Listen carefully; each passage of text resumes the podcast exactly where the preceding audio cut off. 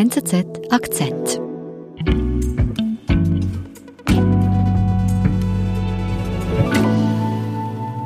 Mein Name ist Samuel Schläfli. Ich arbeite als freischaffender Journalist für verschiedene Medien und war 2016 in Burma und habe dort für eine lokale Zeitung gearbeitet. Mhm. Und jetzt zurück in der Schweiz. Wie verfolgst du diese Entwicklung? Ähm, ich war eben 2020 nochmal vor Ort, habe dort auch verschiedene Leute kennengelernt und als ich dann von diesem Putsch gehört habe, habe ich versucht, mit denen Kontakt aufzunehmen und, und zu schauen, wie es ihnen geht und wie sie diesen Coup hautnah selbst erleben. Seit fast einem Monat herrscht in Burma das Militär. Dagegen wehren sich die Menschen. Was heißt es, in diesen Zeiten Aktivist zu sein? Or would, would you prefer to go downstairs? Or? No, no, no, it's totally fine because I mean, we have coffee here. So that's, that's better. Also das ist äh, Sue Laintet, äh, ist besser bekannt unter seinem Künstlernamen Darko. Darko ist speziell in Yangon, aber ich denke auch über weite Teile von, von Myanmar ist er eine kleine Legende, weil er einer der Mitbegründer war der Punk-Szene in Yangon. We've been playing since 2004 and still playing, still active in the scene. Es ist 2020, als ich äh, Darko in, in seinem Büro in Yangon treffe. Damals sah es so aus, als würde jetzt wirklich diese Demokratisierung, die 2012 begonnen hat und dann mit der, mit der Wahl von Aung San Suu Kyi 2015 noch verstärkt wurde, dass die eigentlich weitergehen würde.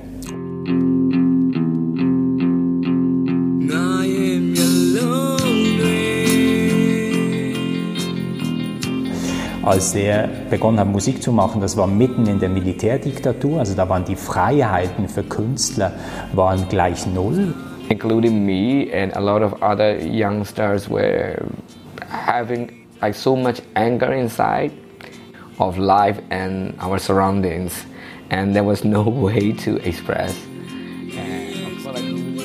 Und er hat die Musik eigentlich als Mittel für sich gefunden, um gegen die Repression der Militärjunta, gegen die anzuschreien und sich über künstlerische Mittel eigentlich ein Stück Freiheit zu erschaffen, auch in diesem sehr klaustrophobischen Myanmar der Nullerjahre.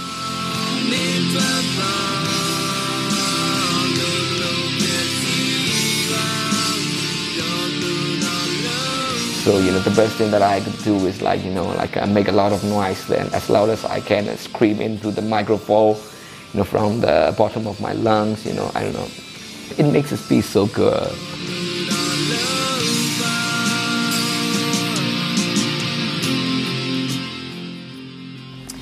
Daco hat einen interessanten Wandel durchgemacht, wirklich vom, vom Musiker zum Organisator, Unternehmer auch. Also er hat mit seiner Organisation Turning Tables, hat in den letzten Jahren die wichtigsten Festivals in Myanmar organisiert. Er hat sehr viel dazu beigetragen, dass sich da wirklich die Musiker auch entwickeln konnten, dass sie Auftrittsmöglichkeit hatten we need the kind of uh, resistance. I mean, the community that I'm not sharing is that community who would question everything, regardless of like. Und als ich dort war, 2020, äh, begann er gerade eigentlich eine Kampagne zu planen.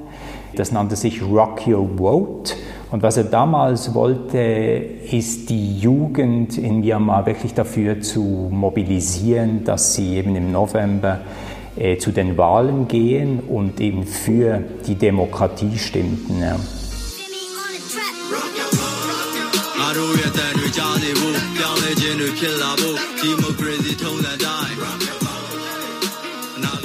Zu was das diese Kampagne führte, war ein Song mit einem Video, äh, Rock Your Vote es verband eigentlich fünf der bekanntesten jungen Musikerinnen und Musiker, vor allem Rapper und Rapperinnen, die rufen eben in ihrem Song die Jugend dazu auf, wirklich an die Urne zu gehen.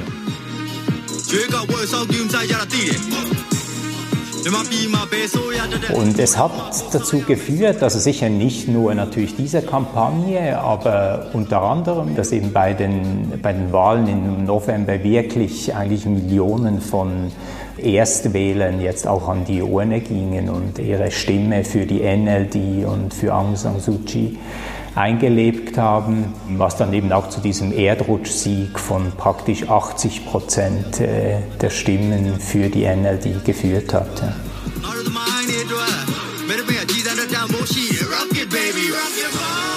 So that's a kind of like a long term my imagination or my dream, you know. That's how we can influence our future.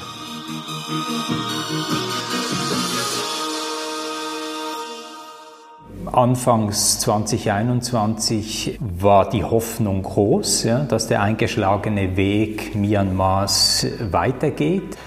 Äh, und dann passierte etwas komplett Unerwartetes. Militer Myanmar mengumumkan keadaan darurat setelah melakukan penahanan para pemimpin pemerintah. Am 1. Februar passierte der Putsch der Generäle, des Militärs, wo das Militär eigentlich über Nacht mehr oder weniger die Kontrolle im Land wieder übernahm. Wir sind gleich zurück.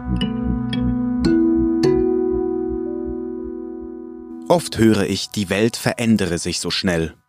Zu schnell. Schneller als wir denken können.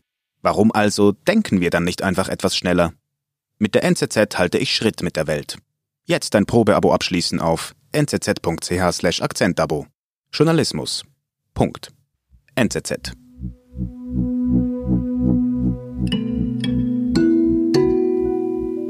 Der Militärputsch ist jetzt über einen Monat her.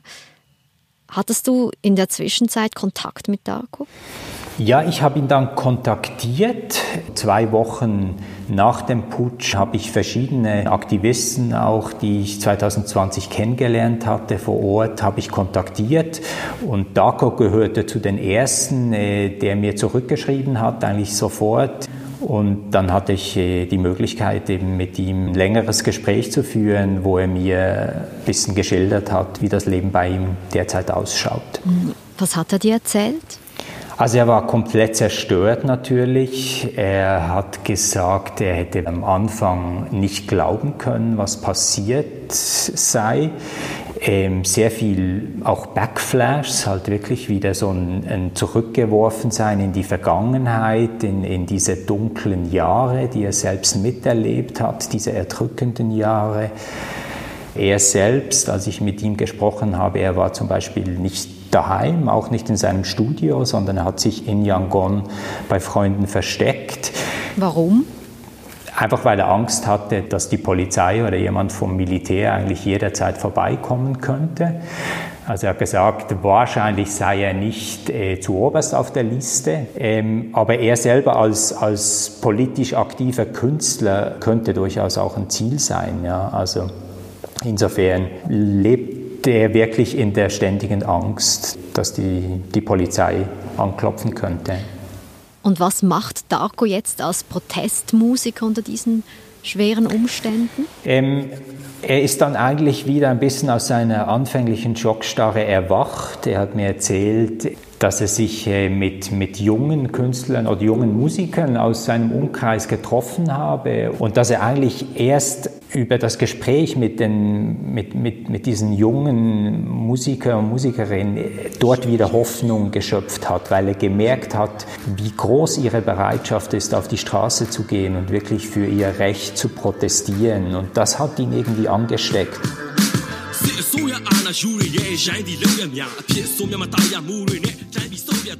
Und er hat dann begonnen, wieder über sein Netzwerk eben Musikvideos zu produzieren. Also Leute aus seinem Team waren dann in den Straßen bei den Protesten, haben gefilmt. Gerade auch speziell jetzt äh, Leute, die Hip-Hop machen in, in Yangon, die haben neue Songs produziert, die wurden dann aufs Web gestellt, wurden über Social Media geteilt. Und so eigentlich halt über künstlerische und musikalische Mittel ein Versuch, die Proteste am Leben zu, zu halten und die, die Leute auf der Straße zu unterstützen auch.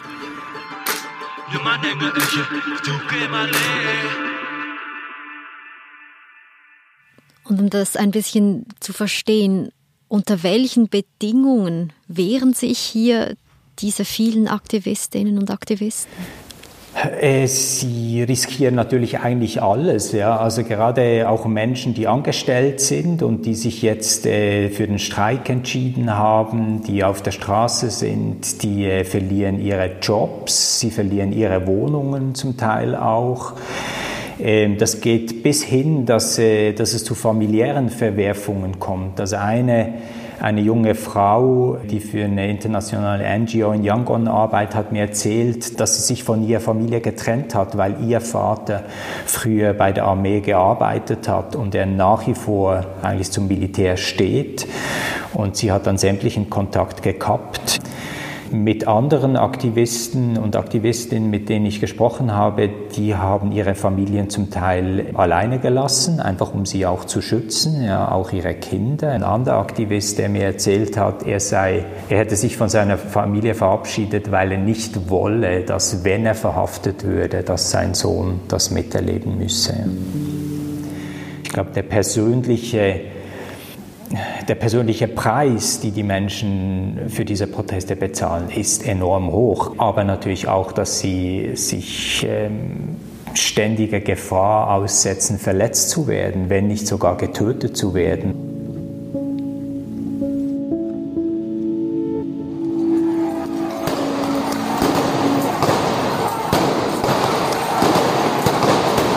The streets of Yangon today became a battlefield. Was wir jetzt am Wochenende gesehen haben, ist wirklich nochmal eine neue Eskalationsstufe. Polizei und Militär haben jetzt auf friedliche Demonstranten geschossen auch. These were real bullets and they took multiple lives across Myanmar. Was man bisher bestätigt weiß, ist, dass 18 Protestierende getötet wurden.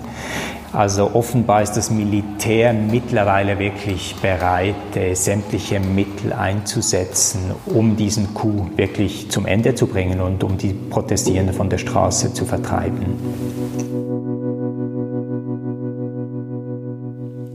Hat Darko denn Hoffnung, dass dieser Protest etwas bringt?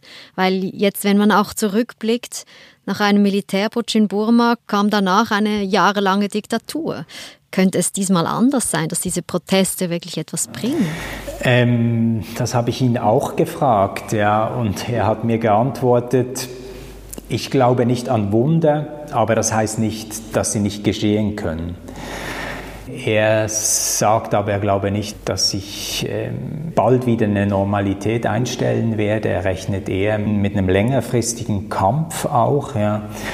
Und eine große Angst, die er hat, und nicht nur er, sondern wirklich die meisten, mit denen ich jetzt gesprochen habe vor Ort, ist halt wirklich, dass die internationale Gemeinde eigentlich wieder das Interesse an Myanmar verlieren wird und dass dann eigentlich die Militärjunta sich stärker und stärker etablieren kann. Äh, wir haben schon jetzt über 1000 politische Inhaftierte, ja, also jede Nacht werden zusätzliche Aktivisten und Aktivistinnen verhaftet. Und seine große Angst ist wirklich, dass das jetzt eine Zeit lang so weitergeht, eben bis die Proteste eigentlich im Keim zerstickt sind, dann einfach weil die wichtigsten Personen fehlen auch für den Widerstand. Und insofern sind wirklich sämtliche UN-Statements oder Statements von Regierungen gegen die Junta sind wirklich auch wie Strohhalme ein bisschen für die Protestierenden auf der Straße, an denen sie sich festhalten und weiter die Hoffnung daran haben, dass sie von der internationalen Gemeinschaft in ihrem Kampf für mehr Freiheit unterstützt werden.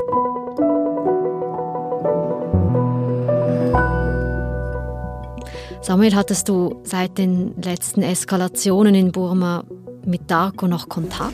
Ich hatte am Dienstag noch kurz Kontakt mit Darko über Signal. Er hat mir geschrieben, dass er und seine Freunde weiterhin konstant auf der Flucht sind vor einer möglichen Verhaftung.